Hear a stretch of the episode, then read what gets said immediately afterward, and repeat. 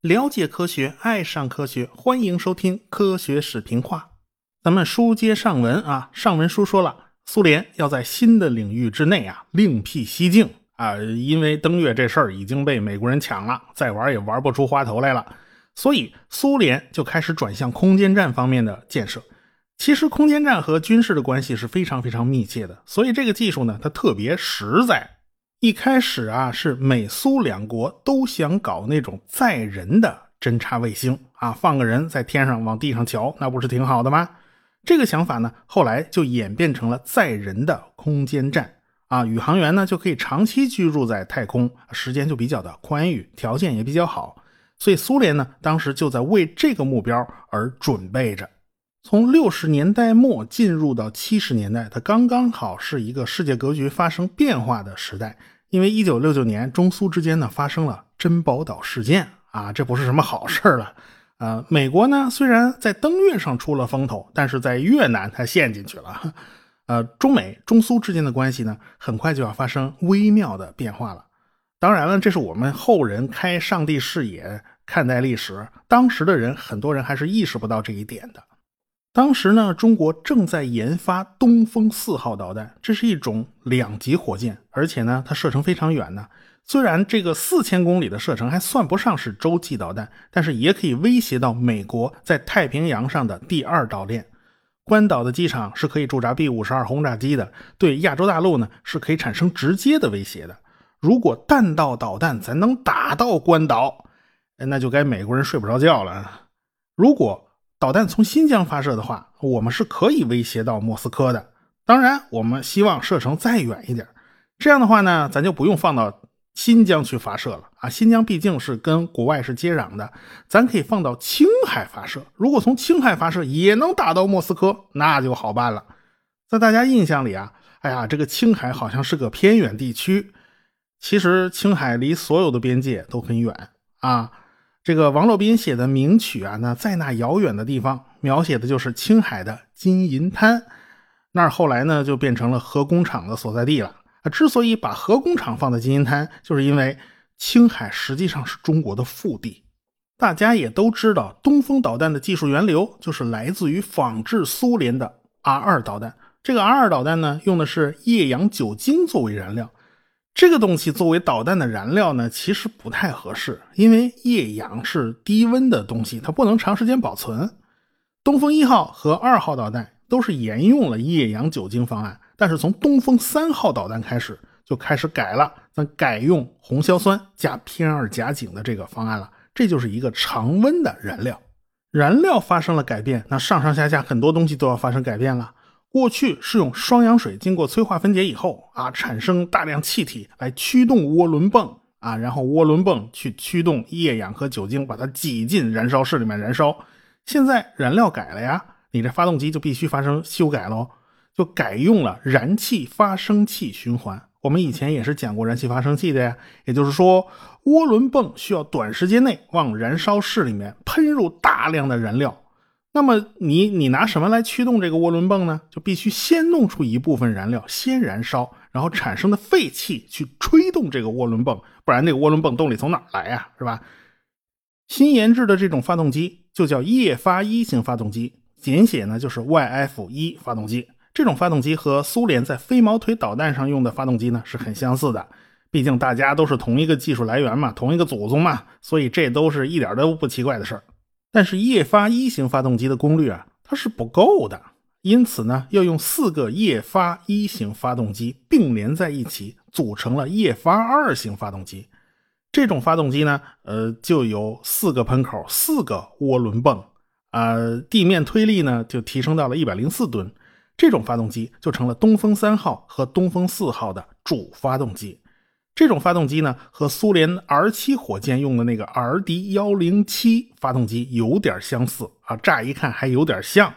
啊，RD 幺零七发动机呢，也是采用了四个燃烧室，但是人家苏联只用了一个涡轮泵，啊，这一个涡轮泵就可以为四个燃烧室提供燃料，这当然就比四个要省事儿，而且人家一个涡轮泵还轻不少呢。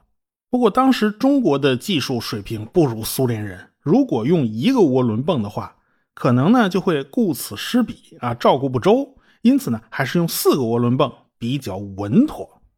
东风四号导弹呢，它是一种两级的导弹，因此呢，你就得有第二级的火箭发动机啊。第二级采用的叫液发三型发动机，这个发动机实际上是液发一型的真空版，因为火箭的第二级呢将工作在真空里。一般来讲呢，真空版呢你就加大喷管就行了。同时呢，液发三型还调整了涡轮泵，减轻了重量。当然啦，东风四号在研发的过程之中，它刚好碰上了文革的乱局啊，各方面的工作都会受到影响。那个年头嘛，东风吹，战鼓擂，如今世道谁怕谁呀？抓革命促生产，你们这事儿我不管。说是抓革命促生产，还主要还是抓革命了。因为东风四号呢要搞一鱼两吃啊，它同时要兼顾发射卫星啊，所以技术就比较复杂了。如果是当做导弹来使用。可以搭载一颗三百三十万吨当量的核弹头。如果你要发射卫星的话呢，两级火箭它是不够用的，需要加一个第三级。第三级是一枚固体火箭。这个固体火箭呢，就是在内蒙的戈壁滩上研发的啊。说是厂房呢，其实也就是几间空屋子，还有几座孤零零的宿舍楼，也没有其他的房子了。就连吃饭的食堂啊，当时都是搭的草棚子。没办法，那宿舍楼呢就兼任办公室了啊，那就是吃饭睡觉还有工作，咱全混在一块儿了。但是有的人呢，他带家属啊，他有家室了，你觉得住这筒子楼里头，抬头不见低头见，他没有隐私啊，他实在不方便，所以他们就只能到周围的农民家租房子住。你想想吧，那戈壁滩上的农民住的都是稀稀拉拉的，普遍呢都在十公里开外。你想那时候他又不可能说我开汽车上下班。你只能骑自行车啊，骑自行车都算是高级的了，而且一路上要顶风冒雪的，戈壁滩上的环境条件实在是很差呀。所以他们当时那些科技人员真的是很不容易。尽管生活条件呢还很恶劣，但这还不是最大的麻烦。文革波及到了这个戈壁滩里面的厂子啊，它也是闹得一塌糊涂啊，秩序特别混乱。呃，而且你这造反派一上来嘛，你你你谁的话他都不听嘛，你得求他，求他他都不一不一定理你。那工作怎么可能就不受影响呢？这边呢，呃，研发固体火箭发动机就磕磕绊绊，那边卫星搞得也不太顺利啊，各个部门之间配合的也不是特别好，所以聂荣臻聂帅那叫一个着急啊。后来他就把钱学森给找来了，就商量着咱们是不是重组一下这个卫星研发部门，最后决定。整合出一个空间技术研究院啊，这下呢就统合在一块了，不至于各自为战了，也不至于各家各家都互相不协调啊，各家都闹别扭，就不至于出现这种内耗了。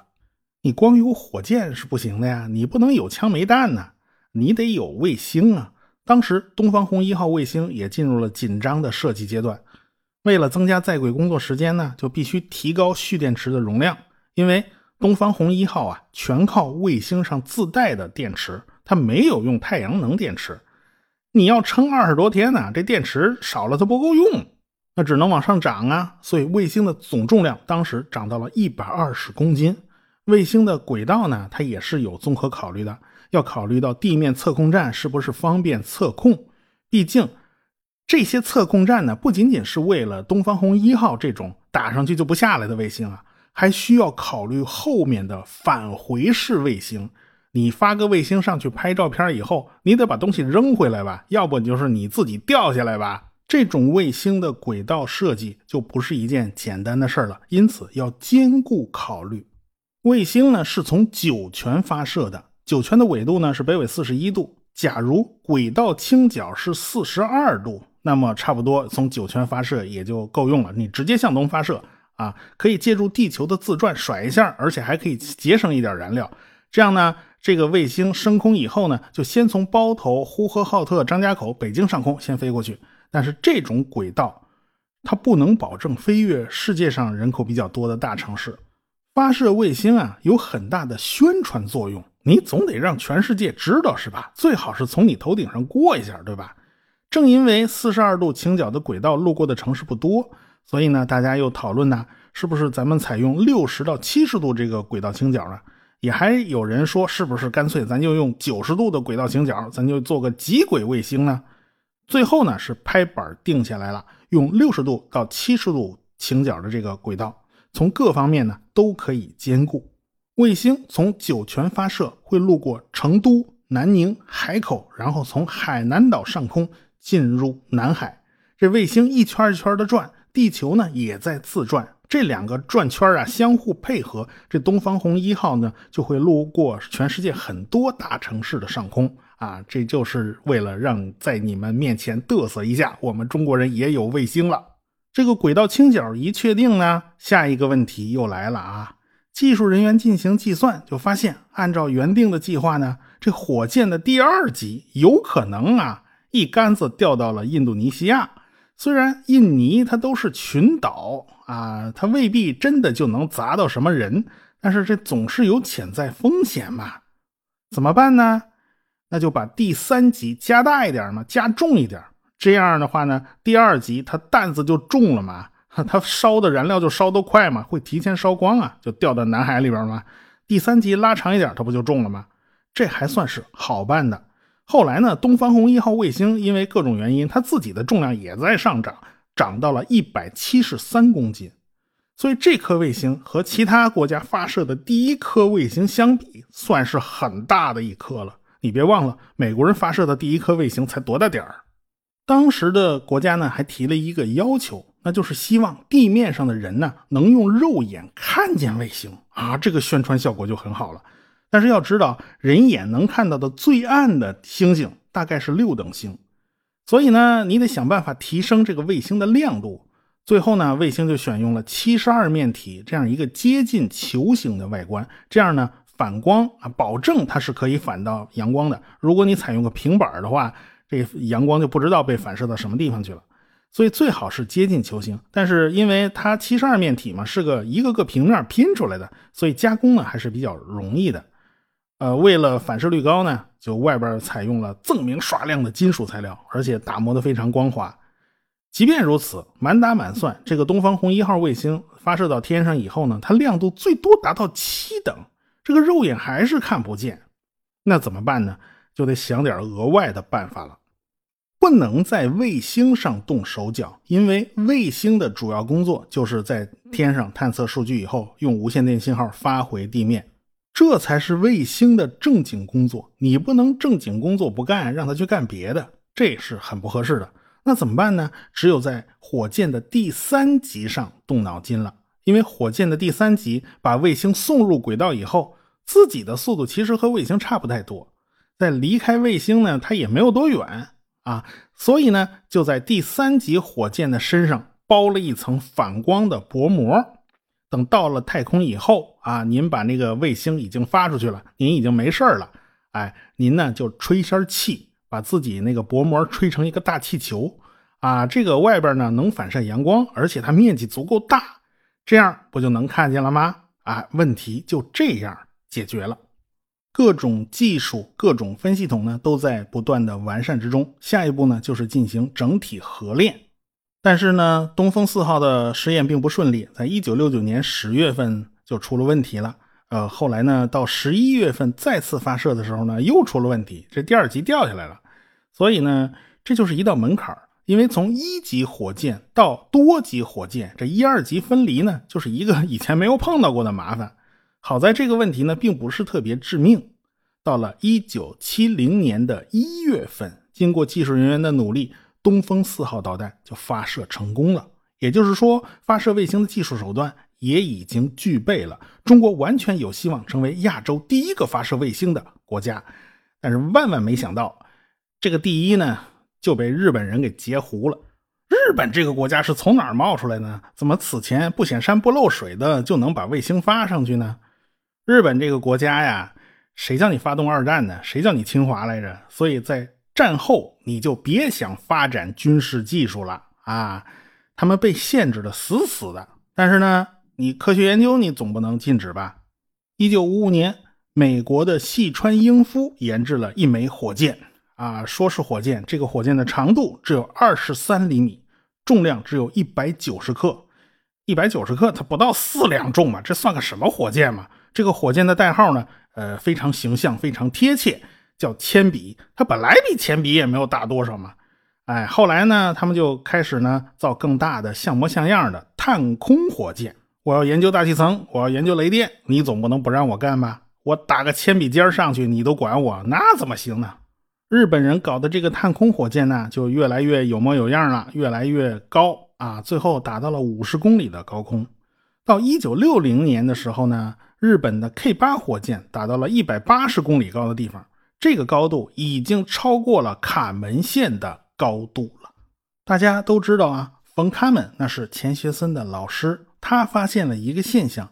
那就是到一百公里的这个高度上，空气已经变得非常非常稀薄，已经不可能支持任何航空器飞行了。也就是说，在这个高度上，你想靠着翅膀飞上去，你想都别想。所以，在这个高度之上，那就不是航空器的地盘了，那就是航天器的地盘。所以这条线被称为卡门线。日本人在一九六零年突破了卡门线。但是日本它也不能搞别的，它只能搞搞探空火箭，因此用的都是固体火箭发动机，也就是没有任何制导装置，那就是一个大号火箭弹嘛。但是你别说，日本人当时搞的这个大号火箭弹呢，还是搞得有声有色的。他们研发的 L4S 火箭总重量达到9.4吨，是一颗四级火箭，长度呢16.5米，直径75厘米。火箭的主发动机的推力达到了30吨。捆绑两个助推器，每个助推器的推力是九点五吨。这个火箭其实已经够发射卫星了。从一九六六年到一九六九年，日本人连打了四颗卫星，但是没有一次成的。所以呢，这个日本人当时也有点这种屡败屡战的这个意思。到了一九七零年初啊，日本人就听说中国的东风四号中程导弹试验成功了。他就判断中国下一步就要发射卫星了，日本人他也着急呀，所以呢，他们着急忙慌的就安排了第五次发射啊。这次他们运气倒是真不错，这次是成功了。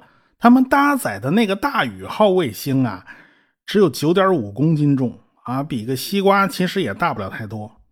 更奇葩的是啊，这个日本人的火箭，它因为是探空火箭出身的，它基本上没法控制。这就和其他国家的火箭发射呢不太一样，因为其他国家的火箭发射都是从导弹那转化过来的，你不可能不控制。常规的火箭发射呢都是垂直起飞，然后飞到一定高度，在操作系统的这种控制之下飞起来以后，咱们再转向，这叫程序转弯，然后从垂直飞行转变成咱绕着地球横着飞。日本人这个火箭呢，它全靠蛮力啊，它起飞的时候就是横着。它完全没办法操控嘛，就是直接打出去，只要打的速度够快，这卫星呢它也能入轨啊。只要搭载一个无线电信号发送装置啊，咱这卫星啊去太空露个脸，咱也就算是亚洲第一颗人造卫星了嘛。所以呢，日本人的大宇号就比东方红一号早了两个月进入了太空，尽管这个卫星很小。尽管这个东西很简陋，它甚至连一圈都没转下来，它就坏了，它就发不了信号了。但是亚洲第一颗人造卫星的这个名头就被日本人给抢了去了，甚至日本人还把美国人给惊动了。美国人一看，哇呀，了不得啦！日本人怎么又发火箭了？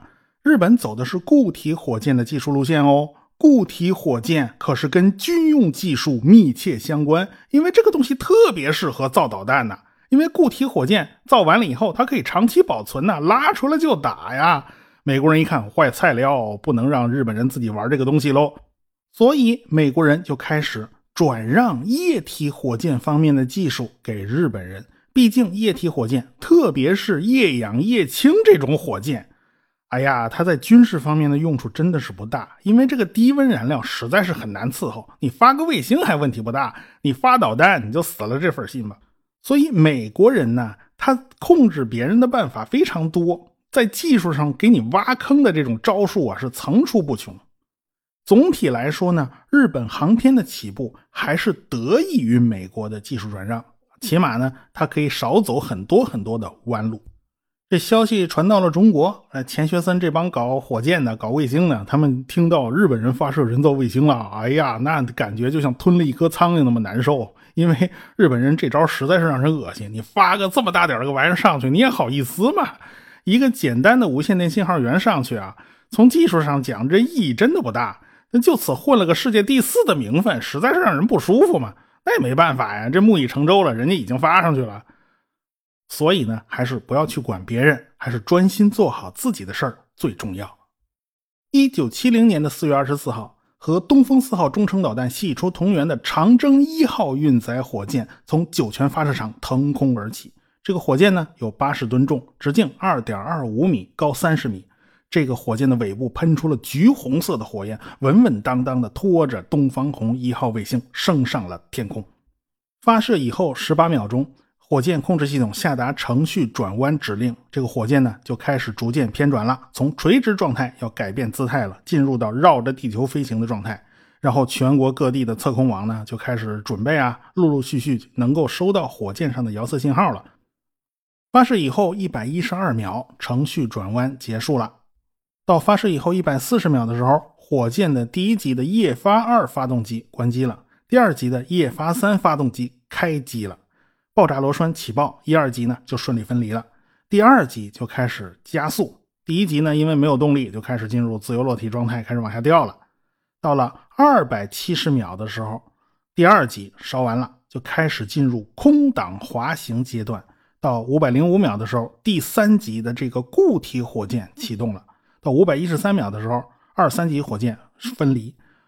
卫星啊是靠自旋来稳定自己的状态的，你总不能在太空里面乱翻跟头嘛。因此，你要产生这个自旋呢，就需要一个非常非常小的起旋火箭给自身一个推力，把自己推转了，让第三级火箭和卫星都转起来。哎，这个起旋火箭也起作用了，这时候火箭开始进入自旋状态。到第三级火箭烧了三十九秒就烧光了，这时候第三级火箭和卫星分离了。尽管分离呢，两者速度差不太多，距离呢也没有多远。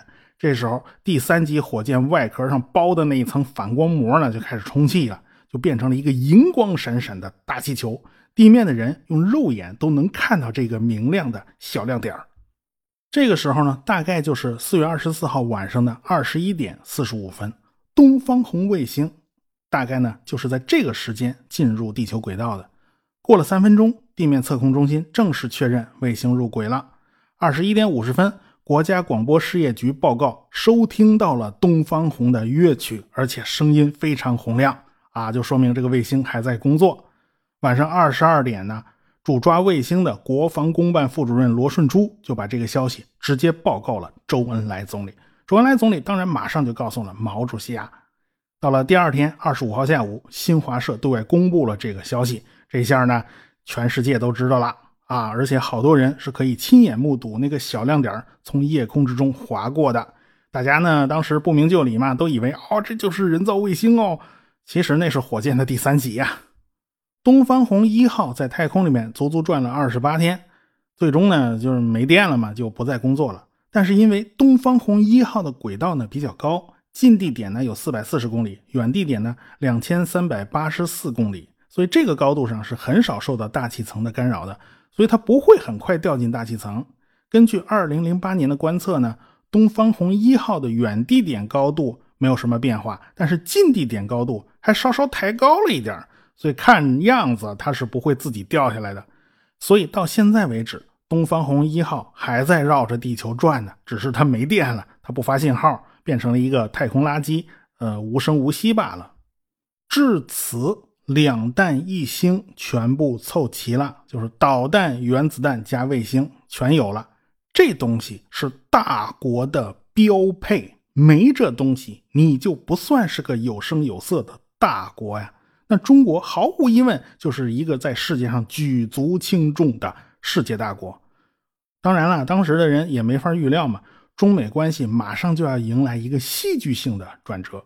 而且还真的是很戏剧性啊，因为中美的关系改善是从乒乓外交开始的嘛。